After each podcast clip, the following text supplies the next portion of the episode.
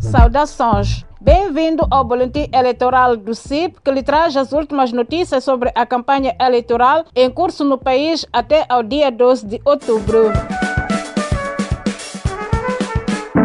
O Ministério da Defesa Nacional anunciou na última quarta-feira que atacou na noite de 7 de outubro bases de insurgentes na região de Imbau, entre os rios Messalo e Moera, no distrito de Mocimba da Praia, tendo morto muitos atacantes. Num comunicado, o Ministério da Defesa Nacional diz que as forças de defesa e segurança prosseguem as operações, continuando em prontidão combativa na região. Os insurgentes que atuam nas aldeias no norte de Cabo Cabo Delgado expulsam as pessoas de suas terras, queimando aldeias inteiras e inviabilizando a campanha eleitoral. A resposta do governo já era há muito esperada pelas populações locais, mas parece que chegou tarde demais para garantir a realização de eleições na região. Membros da Frelimo continuam a recolher cartões de eleitores um pouco por todo o país, apesar do presidente da Comissão Nacional de Eleições ter condenado publicamente essa prática. No distrito de Moma, em Nampula, dois secretários de células da Frelimo têm estado a fazer recolha de cartões de eleitor no bairro de Eucucó. Ainda em Nampula, no distrito de Rapale, o delegado distrital da Renamo, Manuel dos Santos, acusou alguns formadores de membros da mesa de voto de recolher números de cartões de eleitor a mando da Frelimo. Segundo o delegado, os casos deram-se na última terça-feira na vila sede do distrito. Ouvido pelo correspondente do CIP, o diretor distrital do STAI em Rapale, Orlando Antônio Dias, nega as acusações e acusa o delegado da Renamo de tentar inviabilizar a formação dos MMVS, que arrancou semana passada em todo o país. Também no distrito de Manica, no posto administrativo de Mavonde, no povoado de Nhandiro, um casal, membro da Renamo, foi surpreendido por uma brigada da Frelimo que exigiu os seus cartões de eleitor. Continua a escutar o boletim eleitoral do CIP, Centro de Integridade Pública. Quatro dos cinco indivíduos que assassinaram o ativista da sociedade civil, Anastácio Matavel, na última segunda-feira em Xeixai, são agentes da polícia, confirmou na última terça-feira o comandante-geral da polícia em comunicado de imprensa. Como consequência do envolvimento dos agentes da polícia, dois comandantes da polícia da província foram suspensos das suas funções e foi criada uma comissão de inquérito para esclarecer o caso no prazo de 15 dias. Anastácio Matavel liderava a missão de observação de eleições da Sala da Paz em Gaza. Foi assassinado quando saía de uma formação de observadores eleitorais na cidade de Xeixai. Depois de disparar contra a vítima, os assassinos puseram-se em fuga a alta velocidade numa viatura ligeira que minutos depois se acidentou. Parte dos assassinos morreram, outros contraíram ferimentos e um O CIP condena o assassinato de Anastácio Matavel e exige pronunciamento público do candidato da Frelimo e presidente da República, Felipe Nunes, repudiando a violência eleitoral que se assiste em todo o país desde o início da campanha eleitoral. Segundo escreve o CIP na sua nota de imprensa, o assassinato de Anastácio Matavel é um ataque direto não só a este cidadão e à sua família, mas também a todas as organizações da sociedade civil civil e pessoas individuais que trabalham na observação eleitoral independente. Desde o início da campanha eleitoral, têm sido reportados vários casos de violência, na maioria opondo simpatizantes da Frelimo à oposição. O CIP considera que a liderança da Frelimo, que é também do governo, tem tido um silêncio cúmplice que legitima a violência.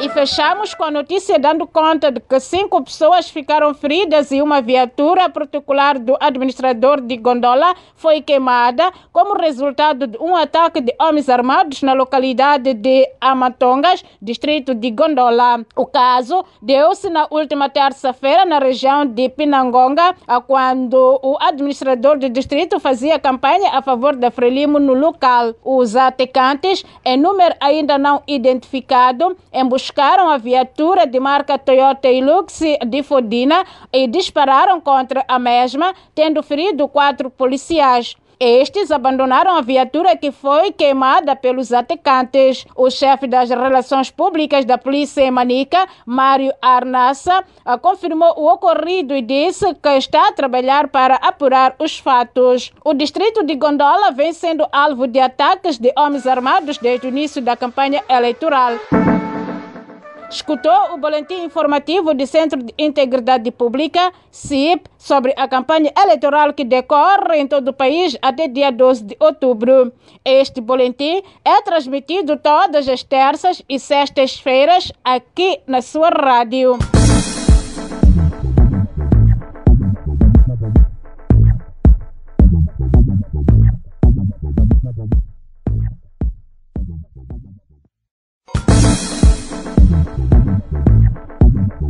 Estimados ouvintes, sejam bem-vindos a mais uma edição do Notice Áudio. Os destaques de hoje são: membros da Unidade de Intervenção Rápida assassinaram Anastácio Matavel, diretor executivo do Fórum das Organizações Não Governamentais. ExxonMobil e N apadrinham a reeleição de News e do Partido Frelimo em nome do gás dos moçambicanos. Oficial das Forças Armadas condenado a 12 anos de prisão por exploração ilegal de madeira.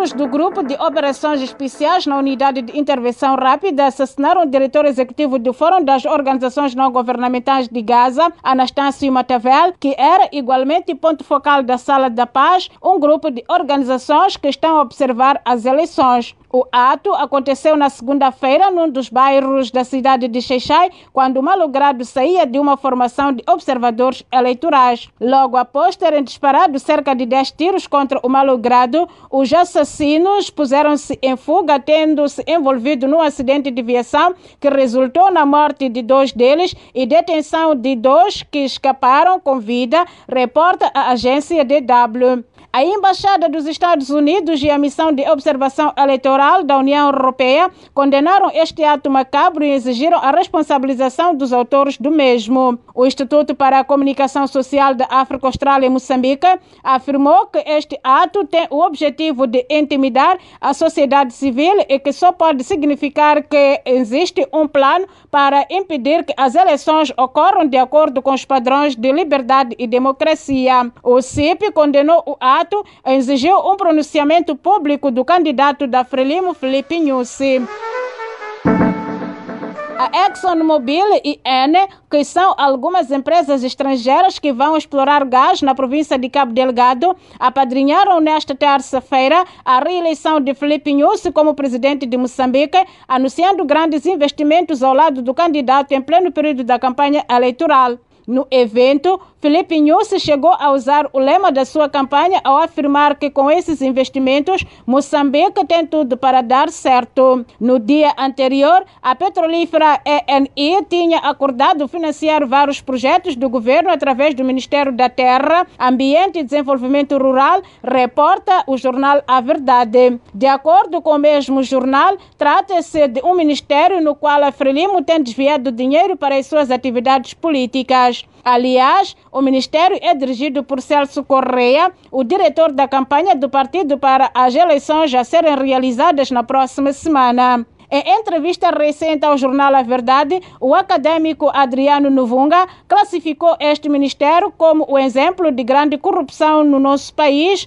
alegadamente porque é muito dinheiro que é ladrinado, mas que depois é usado para outros fins.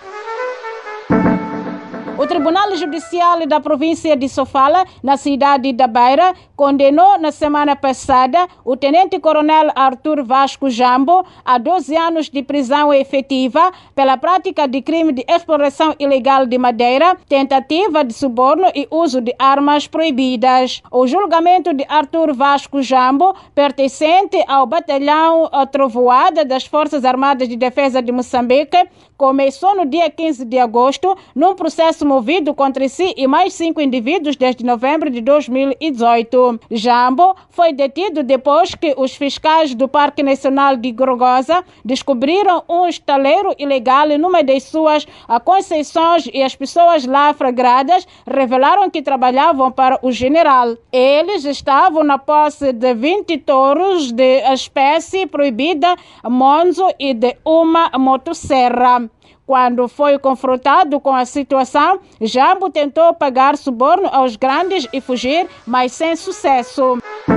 Esta foi mais uma edição do Notice Áudio. Fique ligado aos nossos canais no Telegram e WhatsApp e dê um like à página do Notice Áudio no Facebook para receber mais notícias semanalmente. Fique atento à próxima edição.